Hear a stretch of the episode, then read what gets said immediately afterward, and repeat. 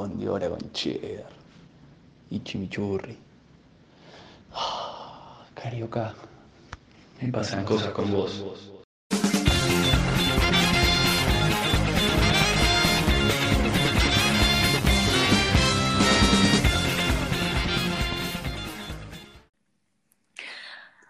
Buenas, buenas, bienvenidos, bienvenidas y bienvenidas a la salida del club. Mi nombre es Rocío y con quien comparto la creación de este humilde podcast es Ignacio Cuachi, alias Nacho. ¿Cómo estás? Acá, sentado con fresco y tomando mate. ¿Vos, Nerita? Muy bien, todo bien también en la misma. Igual el mate te digo que ya está asqueroso. Así que bueno, queríamos contar un poquito quiénes somos. Yo soy Rocío, soy psicóloga. Pero quiero hacer una aclaración, porque no quiero ser entendida como psicóloga, quiero ser entendida como persona, porque después yo digo algo que está como un poco fuera de lugar. Eso para la psicóloga, psicólogo, ojo. Que, porque claro, boludo, a veces uno piensa que por ser psicóloga no sos persona. Entonces yo no puedo decir determinadas cosas porque, ay, ¿cómo una psicóloga va a decir eso? Bueno, también soy persona. Así que acá está bien. pasa, Tengamos pasa. Yo te digo que en el mundo de la actuación hay mucho, con conocer gente de psicología es como, apa, cuidado. Ha- Hay un, ¿cómo se llama? Como que hay que tener cuidado con eso.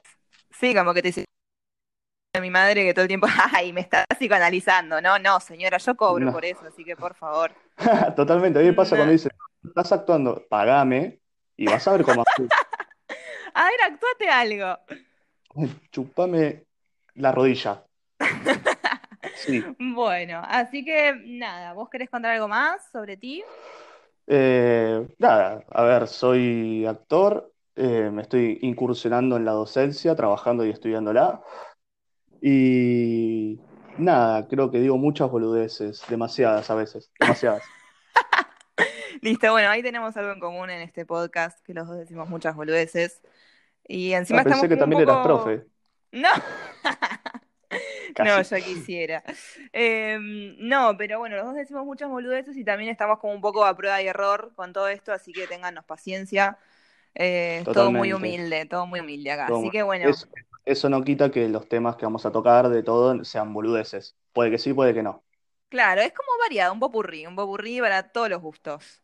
Así que bueno, somos de, de Bahía Blanca, aunque acá el señor eh, que está en- enfrente mío virtualmente eh, Hola. está, está viviendo en otro lado, no voy a decir dónde, porque la verdad, mira, no, no quiero darle protagonista, ey, ey.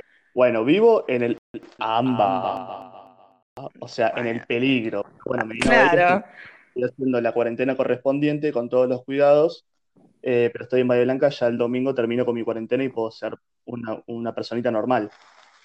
Y bueno, sí, ponele, ponele que acá acá estábamos por, por volver a ser personas normales, pero bueno, casos nuevos, como que muy de vez en cuando aparece un caso nuevo y ahí es como tan cerca. Estuvimos tan cerca, tan cerca y tropezamos al final. Como con la facultad, Ah, claro, como yo de, Como de mi, venía- de mi matriculación, ¿viste? Es como que, ay, ahí, tan Ah. cerca. Bueno. así que nada, somos de Bahía Blanca y para hablar un poco del nombre del podcast, acá en Bahía, para los que los dos que nos deben estar escuchando que no son de Bahía, hay un boliche que le decimos el club. A los millennials les contamos que el club no fue siempre como es hoy el club. El club es básicamente los- como un, como un galpón con música, ¿o no? Hermoso. Es, es un galpón con varios patios, que ahora está muy bien refaccionado, eh, con una cancha de básquet al lado, que antes era como un lugar para charlar. Yo soy pro eh, cancha como era antes, no como está ahora, piola. Eh, era eso, era exclusivamente para universitarios, ahora se abrió, ahora hace muchos años, para centennials, quienes no saben. Y nada, nos pareció copado porque salimos mucho a ese lugar, es un lugar que queremos mucho, donde pasamos yo, mis mejores noches de Bahía, la pasé en el club. Sí, ni Eh, hablar, todos, todos y todas. y a la salida del club charlas con mucha gente, te encontrás, pedís comida, así que nos pareció propicio el nombre a la salida del club. Sí, de hecho, bueno, el, el inicio de este capítulo tiene como un audio de un, de un amigo mío al que le conté este nombre y recordó el famoso carrito a la salida del club y nada, Oh, estábamos todos, todos en la misma. Que Mira, vos, si es- imagínate que yo no he comprado birra o demás adentro para comer afuera. O sea, era el ahorro para el final de la noche. Totalmente. Sí, no, ni hablar. Así que nada, básicamente era eso. Creo que la adolescencia de la mayoría de nosotros se ha basado en ese lugar también porque cuando sos pendejo no tenés laburo, entonces no tenés un mango y el club era bastante económico, que hoy por hoy también lo es, digo, la comparás con otros boliches y es económico. Y mira, Eh, yo que en Buenos Aires no, no de salir mucho, pero allá un bolicho de mínimo a la entrada son fácil 400 pesos. Eh, que hay un par que son bastante grandes, pero por tamaño del club y por la gente que, que va ahí, bueno, ah, la gente que iba en su momento, eh, no hay comparación para nada, ni los precios ni nada. Así que es sí, medio un chivo, no. ¿eh? Sí, la verdad que te digo que el club debería estar como pagándonos, dando entradita gratis, algo de eso, porque, bueno, Sí, sí, convengamos que ahora no se a- puede. Bueno, pero vamos a ver qué conseguimos. Algo algo tiene que salir de esto, algo, algo gratarola tiene que salir. Así que bueno. Claro. Básicamente es eso, eh, más que nada queríamos meterle un toque de valencia al podcast porque es donde nos hemos criado, donde hemos crecido, después de cada uno tomará los caminos que tomó. Eh, yo sigo acá en Bahía, no sé si les interesa, eh, porque a mí Sí, me gusta Bahía, a diferencia de mucha Es gente, que, mí es que, gusta. es que totalmente, no, no porque una persona creo que, que se vaya afuera a estudiar, eh, deja, deja de ser lo que se crió como es, aunque haya cambiado de varios pensamientos. eh, yo soy hoy en día lo que soy por haber sido nacido y criado en Bahía Blanca. O sea, eso no lo voy a olvidar nunca. Sí, no, ni hablar. Lo que pasa es que hay, hay mucho prejuicio en Bahía que en parte es un prejuicio basado en ciertas verdades, de que, bueno, Bahía es una ciudad bastante milica, o sea, bastante militar. Entonces, Es, bueno, no es, no es casual que el- las generaciones, qué sé yo, de nuestros viejos para atrás, como que sean bastante milicos, o sea, vamos a decirlo. tiene una historia, una- tiene una historia claro, Bahía desde a su comienzo, que es como, bueno, la campaña al desierto, ese año y exterminio de gente originaria del lugar, y después, bueno, el puerto y la base militar cercana, más eh, siendo políticamente conservadora, más que nada el radicalismo, por así decir, sí, que no, no. no lo estamos guardando, es un partido político, Sí, pero no, bueno, no, tal tiene, cual. tiene bastante tinte conservador. Sí, sí. Sí, aparte de que, sí, sí, no, no me quiero ir de tema, pero es básicamente eso, o sea, no quiero meterme demasiado en, en, po- en política, pero No, no, eh, en Bahía ha ganado, ha ganado un intendente al que ha dicho que no quiere ser reelecto y fue reelecto, o sea, muy politizada, muy, muy, muy de izquierda, demasiado, demasiado. que, Eso, eso no lo puedo creer. Eso- yo cuando estaba allá y eso no lo podía creer. O sea, la, la persona dijo, yo no quiero estar acá, o sea, no, no cito, sino que interpreto, yo no quiero estar laburando acá, no, no quiero ser reelecto. ¿Qué hicieron la gente? Lo votan. es como que bueno, ¿por qué no votamos al chabón que dijo que no quiere ser parte de esta, de esta ciudad, ser intendente de esta ciudad? No, que sí, re por ahí, ¿por qué no? Pero bueno, pero bueno, no vamos a juzgar. Acá no estamos para eso. Así que nada, básicamente eh, somos bahienses, originalmente bahienses, desde el 20 de marzo que estamos en cuarentenados, ya sea acá o en Cava. Y nada, como que este capítulo más que nada queríamos hablar un toque de eso. Es aburrido, es repetitivo, pero queríamos dar como nuestro aporte, porque nada, tiene que ver con eso, con dar nuestro aporte. Un podcast tiene que ver con dar el pequeño aporte a toda la comunidad virtual. Totalmente. ¿Y cómo, cómo se vivió? ¿Cómo, cómo fue el principio? Eh, yo, yo otro día acá con, con mi vieja, porque es la única persona con la que hablo, eh, con barbijo y demás, eh, que si bien en, Capital y en todo el país se, empezó la cuarentena como si hubiese un contagio comunitario, lo cual no era, pero igual sirvió, a, a mí estando en Capital me, me chipió totalmente. O sea, yo estoy hasta el día de hoy chipeado con la distancia, con el barbijo, con el alcohol en gel, todo. La verdad que, que en parte, o sea, es un viaje, pero en parte está bueno, porque yo creo que nadie se lavaba las manos tanto como ahora. posta que no, posta que no. Yo, ya, yo no me lavaba las manos tanto como ahora.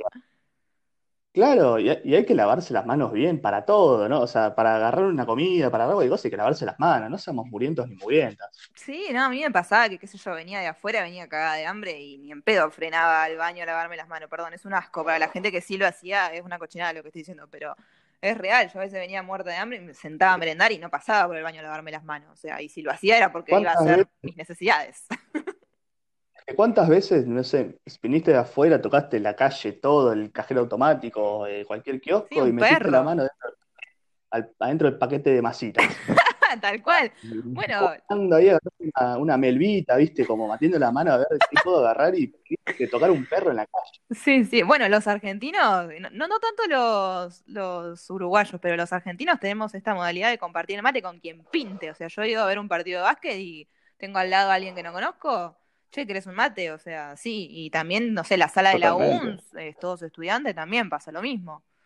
Entonces, bueno, Es que sí, imagínate, imagínate que yo eh, allá en Buenos Aires me hice de un grupo de amigues por el simple hecho de yo llevar el mate. claro. O sea, soy piola y demás, charlo de to- todo lo que quieras, pero sin el mate eh, no, no hay entrada a la sociedad. Como si no compartís es complicado. Sí, sí, tal cual. De hecho, sos sortiva si no ofreces mate, ¿viste? Es como que mm, tengo un chabón acá al lado mío que está tomando mate y no me ofrece. Es un sorete, ¿viste? Es como, ¿Viste? como que. Igual, igual yo, yo no lo ofrezco a, a desconocidos y desconocidas, porque una vez me pasó que cursando le, le di un mate a un chabón que me dijo, ¿me hace un mate? Le dije, obvio. Y primero que media hora con el mate, o sea, No, flaco, no te no, conozco. no. Segundo, que cuando estaba terminando, no agarraba la bombilla y la movía. Estoy haciendo un movimiento ahora. Y yo como, ay, Dios, No, no, soy no. Movimiento indebido de bombilla, totalmente. amarilla, amarilla por ahí. Sí, sí, No, no. no, es que, es que esas cosas pasan. O Y sea, sí. y, y es un viaje el, el tema del mate y cómo hacer de ahora en más el mate. O sea, Sí, totalmente, todo, todo. ¿Cómo va a ser todo ahora, viste? Yo, yo no quedé muy paranoica, pero hay gente que sí. E incluso ya no viene tanto de la paranoia, sino de la misma precaución. O sea, va a ser un flash. Después de esto va a ser como una, una nueva era, qué sé yo. y va a ser totalmente nuevo. También mismo sa- saliendo de un lugar, no sé, yo no sé si quiero que alguien meta, saliendo del club, ponele, alguien meta la mano en mi conito de papas. Eh, ¿todo bien? O compartir el pancho. Yo he compartido, no con desconocido, pero qué sé yo, un amigo me dice, uy, mira el pancho que estás comiendo, me convidás, y bueno, dale, dale un mordisco. Ahora no, pero Sí. Y ahora no sé si ver tu boca ahí microbiana entrando a mi alimento con hambre y encima estando medio borracha, como. mm, Mm, sí, todo no, no.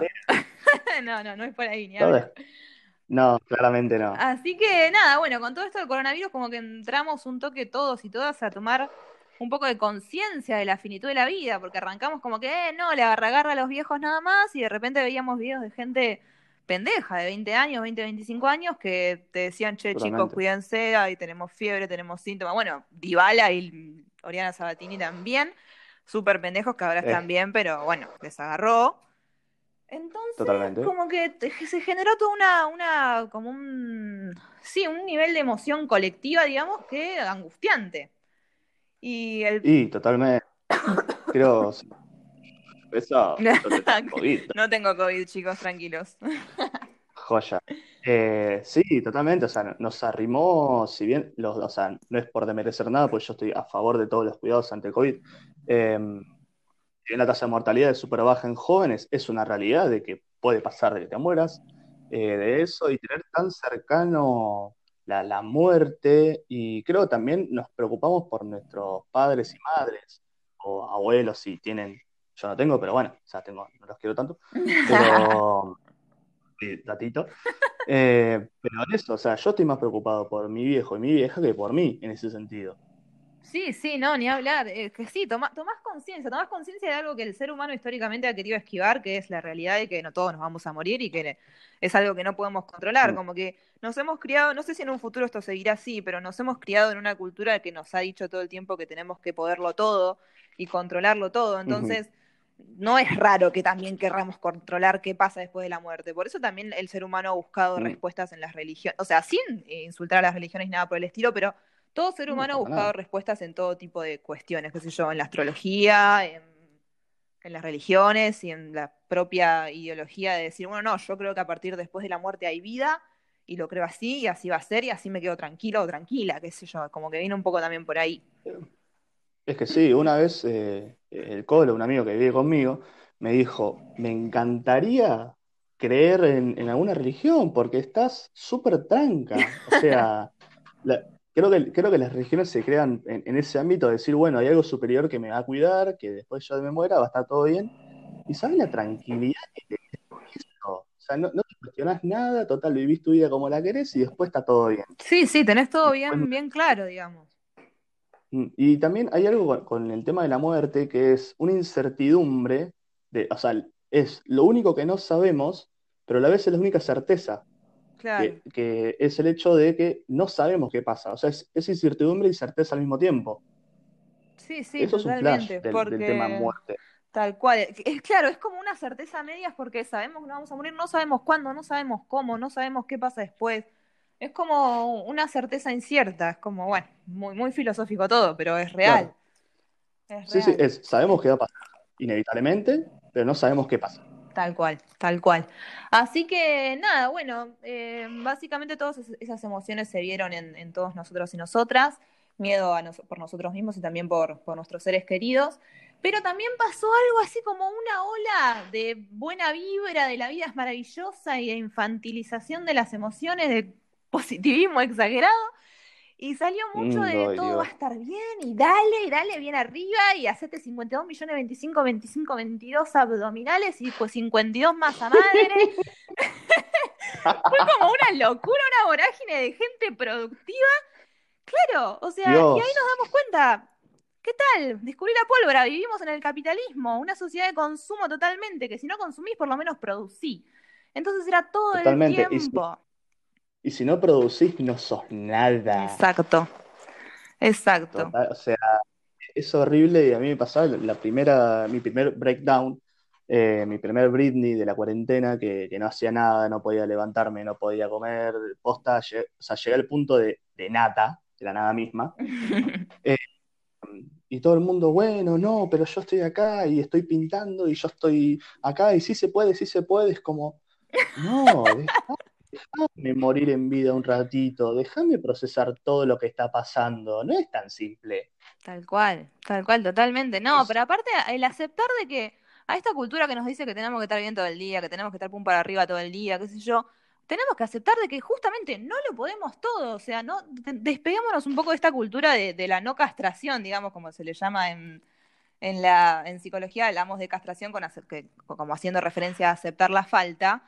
Y tiene que ver con eso, aceptemos nuestra falta, aceptemos que hay días que estamos arriba y hay días que estamos abajo, o sea, no tenemos que ser productivos todo el día o consumir todo el día. Es que totalmente, o sea, estoy de acuerdo con eso. A mí en, en- en las clases, y la verdad que lo, lo llevo como filosofía de vida, nos decían, a ver, hay momentos que no van a poder y está bien y acéptenlo y labúrenlo. O sea, también tómense el momento de hacer nada en el día normal, productivo. Tal cual. De, porque si no, ponele, te pones con la compu y decís, "Uy, no puedo estudiar, no puedo hacer esto, no puedo hacer lo otro, pero seguís en la compu. O sea, seguís como queriendo, queriendo, pero sabes que no. Y es, a ver, tómate, no sé, media hora, una hora, lo que necesites para mirar el techo y decir, está, voy a hacer nada por el momento. Y en un momento eso va a terminar. O sea, en un momento dejas de hacer nada y decís, bueno, ahora sí. Sí, tal Entonces, cual. Pero de aparte como, como si el descanso fuera algo s- Creo que nuestros Ay, viejos han padecido mucho más esto de, a ver, yo digo padecer, no digo que laburar está mal, por supuesto que no, pero veo esto de la cultura del trabajo y que por nada del mundo tenés que, o sea, tenés que vivir para trabajar y no trabajar para vivir. Y no es así, o sea, es, eh, es totalmente nocivo. Esta es- eh, aparte estamos, estamos siguiendo las órdenes de las grandes corporaciones, gente. O sea, eso es producir y consumir sí, sí. es mm, la idea que tiene todo el mundo para nosotros, el pueblo humilde, digamos. Eh, Totalmente. y O sea, además, sí, sí. Ah, no, eh, esto, esto chiquito, que mm, justamente esto, de que esto de la sociedad de consumo tiene que ver con que la felicidad tiene que ver con el consumo de bienes. Entonces, si no tenemos toda la misma capacidad adquisitiva, evidentemente la felicidad sería para algunos y no para todos. Y se puede perder en cualquier Totalmente. momento. Entonces, y ahí es como una angustia constante que nada. Es que siempre, también, que, o sea, eh, también es en parte de un sistema por fuera también del capitalismo que venía desde antes, es siempre quiero más, siempre quiero más, y no te detenés en el, en el aquí y ahora, como, como se dice en el teatro, o sea, no, el tatuaje No carpe diem. eh, no, sino el, el real aquí y ahora de decir, bueno, para, ¿dónde, estoy parado, parada? Eh, el otro día lo charlaba, yo te- estoy alquilando, por suerte tengo el privilegio de estar en un departamento de dos ambientes, en Capital, en una zona eh, buena, o sea, buena porque me queda cómoda. Mm, Y yo siempre digo, uy, bueno, quizás con una habitación más para que cada uno tenga su habitación bien, una cocina más grande, eh, que me llegue el sol, un patio con verde. Bueno, sí, está hermoso, pero fíjate dónde estás. O sea, fíjate dónde estás parado, dónde estás viviendo, que tenés posibilidades de, que no, no todos, o sea, lamentablemente, eh, de hacer cosas. Entonces, como frenar el proyectar hacia adelante y decir, ¿dónde estoy ahora? ¿Puedo hacer cosas? Sí. ¿Puedo hacer otras? No. Bueno, pero hay todo un, toda una visión de no puedo hacer. De no puedo hacer esto, no puedo hacer lo otro, porque en el futuro, ¿qué voy a hacer? En el futuro decir, hoy qué soy, hoy qué hago, hoy qué, qué disfruto. También.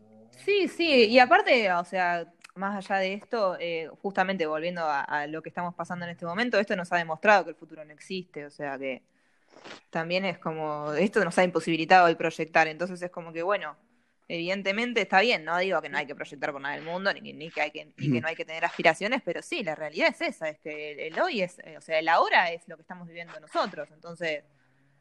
Mm, totalmente. Y saber que es una condición hiper excepcional lo que estamos viviendo. tal cual. O sea, o sea, pasa, es una realidad, pero hay mucha gente que toma esto como si fuese una, una normalidad, dicha como diciendo su, su día a día anterior a esto, y es como, no, no, no, par- párate la pelota, fíjate que hay una pandemia mundial. O sea, fíjate dónde estás parado, parada. Sí, sí, ni hablar, ni hablar. Así que, bueno, nada, junto con toda la vorágine esta de la productividad y demás, muchas cuestiones como el arte, la actividad física, el hacer terapia, todas esas cosas que han sido subestimadas históricamente, o bueno, quizás cada vez menos, pero que han sido subestimadas, ahora mucha gente las ha necesitado. Apare- Apareció mucha gente Mm. dibujando, pintando, descubriendo que le gusta todo, todo eso, digamos, todo lo que tiene que ver Que- con el arte. Que, que no es solo entretenimiento. Claro, que no es solo entretenimiento y mm, que es justamente, justamente es arte, que es creación y que no es Ujú. menos. Entonces, eh, Totalmente. nada, bueno, voy a dar mi pequeño aporte y después te quiero dar la palabra a vos, Juachi. Pero eh, justamente en psicología nosotros hablamos de lo que es eh, el sublimar. El sublimar, bueno, voy a explicar muy en criollo, mis compañeras psicólogas me van a quizás odiar porque lo voy a contar muy así nomás, pero bueno, para que se entienda, tiene que ver con justamente eh, el poder, digamos, ah, no lo quiero decir mal, pero el poder, digamos, metabolizar determinados impulsos para transformarlo en algo bueno o voy a utilizar la palabra productivo que no me gusta, pero productivo para la sociedad. Por ejemplo, yo soy una persona quizás eh, con mucha mm, ansiedad, por, por ejemplo, y en lugar de, de tener ataques de pánico, quizás tengo la- la- los, los mecanismos de defensa necesarios para poder sublimar esta ansiedad. ¿De qué manera? Bueno, quizás creando arte. Entonces, no es poca cosa, o sea, no es poca cosa, porque salva, salva gente, o sea, no, no es chiste esto. Y cuando yo digo salvar vida, la gente se piensa que hablo de vida física. Hablo de vida mental también y que tampoco es menos, o sea, Mm. es igual de importante que la física. Así que, nada, eh, hacer esa, ese, Sí. mm, destacar ese punto en la importancia del arte y eh, cómo el arte ha salvado a muchos en esta cuarentena. Así que nada, Cuachi, no sé, vos, vos tenés más cancha en esto, Es así que te sí, sí, o sea, no, no, es recontra por ahí. Además, el- eh, esto que hablábamos de, de la desvalorización del arte, actividad física, la salud mental. Ahora todo el mundo es experto o experta en salud mental cuando hace tres meses, si estaban mal, te decían, ah, ya se te va a pasar. Ponele voluntad, querido, querida. Yo sabe lo que hice para pasar, me chupa un huevo lo que hiciste vos, a mí me pasan otras cosas, somos sujetos, Tal eh, cual. sujetas de la sociedad. Cada quien es heterogéneo y diferente y a la vez homogéneo por vivir en sociedad. Así que totalmente, a mí me pasó en un principio con el tema de TikTok y bueno, el ser actor, que al principio estaba medio harto porque por el tema de más que nada de la viralización, pero eso ya es una cuestión personal de, bueno, ¿por qué se viraliza esta persona y yo que, Claro, no, sí, no sí. bueno, tipo, así son las redes sociales, eh, lo lamento, pero sí quiero destacar TikTok, eh, de qué es eso, de que antes de esto, quien hacía TikTok y demás, estaba muy mal visto. Era el típico comentario, ah, mirá la pelotudez que hizo, ah, mirá esta gilada, y mucha gente se reprimió el hecho de ser actor o ser artista o actriz, eh, porque todo el mundo le decía esos comentarios hiper negativos. Sí, ni hablar. Entonces yo cele- celebro TikTok. A ver, no, no lo consumo y no lo veo, pero lo celebro por el simple hecho de que la gente pueda animarse a interpretar, a jugar, o sea, a jugar. Es el... nadie- la gente se olvida de jugar. Eh, la otra vez hablando con mi hermana me dijo, como una pregunta es, ¿a qué quieres jugar? Si yo te pregunto ahora, ¿a qué quieres jugar? No sabes, pero uno quiere jugar, uno quiere divertirse. ¿Entendés? Y lo negamos todo el tiempo y eso nos hace súper mal, porque después terminamos siendo, terminamos siendo el proto- prototipo de adulto o adulta mequetrefe porque Mm. nos olvidamos de jugar, nos olvidamos de divertirnos, de lo lúdico, que lo lúdico está metido en todos lados y es hiperfuncional a, a la salud mental, creo yo. Sí, es que sí, totalmente. También hay algo que también es como un discurso que lamentablemente yo lo sigo tratando en terapia, e incluso yo a veces sin querer se me escapa por ahí, porque bueno, soy humana, pero charlamos mucho en mi sesión de todo este discurso que, que ronda, que incluso yo también lo tengo, que tiene que ver con, no, bueno, pero sos una persona grande, ¿cómo vas a seguir haciendo esto? Entonces, viste, yo hay veces que hay cosas que no publico, que no digo, que no hago, como que digo, che, ya soy una señora para estas cosas, pero, pero bueno. ¿por qué no? O sea, ¿por qué nos tenemos que decir? Esta, mi, mi psicóloga me gasta y me dice, vos sos como medio como unir con flechas, de los 0 a los 5, esta actividad, de los 5 a los 15, esta otra. Y, y yo me cago de risa, pero es real, Ay. lamentablemente venimos chipeados así. Y es una cagada, tenemos que, que tirar a la mierda todos esos estereotipos Sí, y sí. estructuras, porque es una cagada. Totalmente. Yo creo que, que el hecho de, de madurar o el ser una persona madura, como se entiende, perdón, el mate me está haciendo bastante mate, eh, pues mate.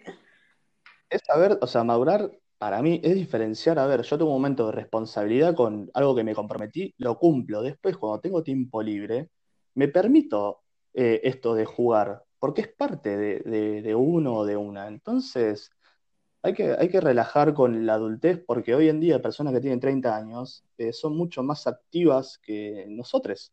En ese sentido, ya, ya no hay tanto los 30. Los 30 para mí es una persona joven. Sí, totalmente. yo, los 40 sigue siendo joven, ya los 50, bueno, estás a punto de jubilarte.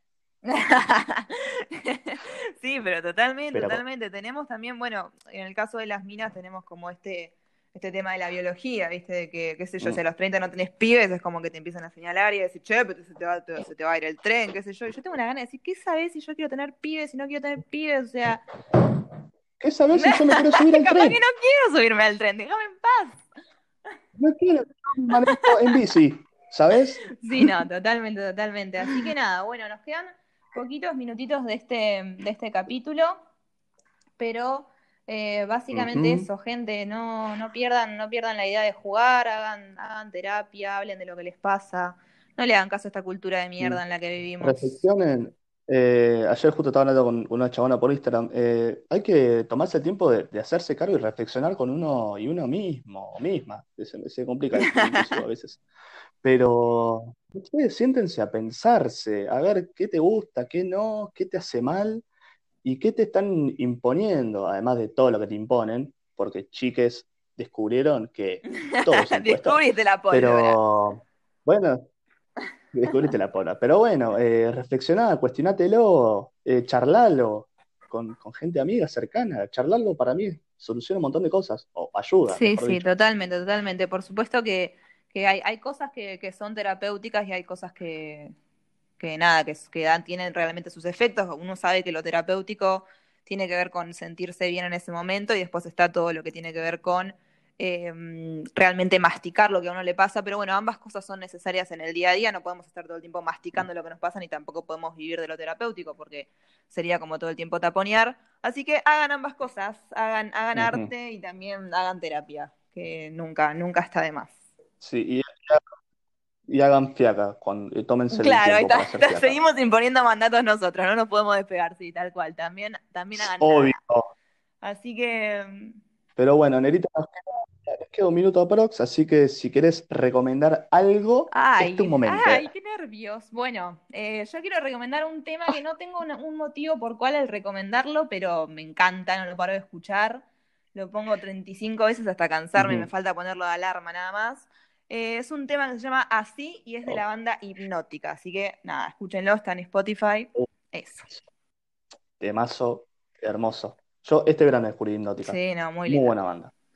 Eh, yo, la verdad que quería recomendar como mil temas, pero voy a elegir uno nomás, que se llama Encendedor de Gauchito Club, una banda mendocina, Tremendo. eh, sumada a la vorágine mendocina, eh, que está muy bueno, me gusta su, su aire fogonero. Eh, tiene un aire fogonero que, y el video es fogonero, así que me, me es muy, como muy ameno, muy cariñoso el tema. Aunque hable de no soltar, pero bueno, eh, escúchenlo. Escúchenlo, escúchenlo igual, cada uno hará su interpretación. Así que, bueno, esto es el final, así que nos vemos en el próximo capítulo. Y tengan un hermoso fin de y Día del Padre, que también es un invento del capitalismo, no se olviden. Totalmente. Así que esto fue A la salida del club. a la salida del club. Adiós.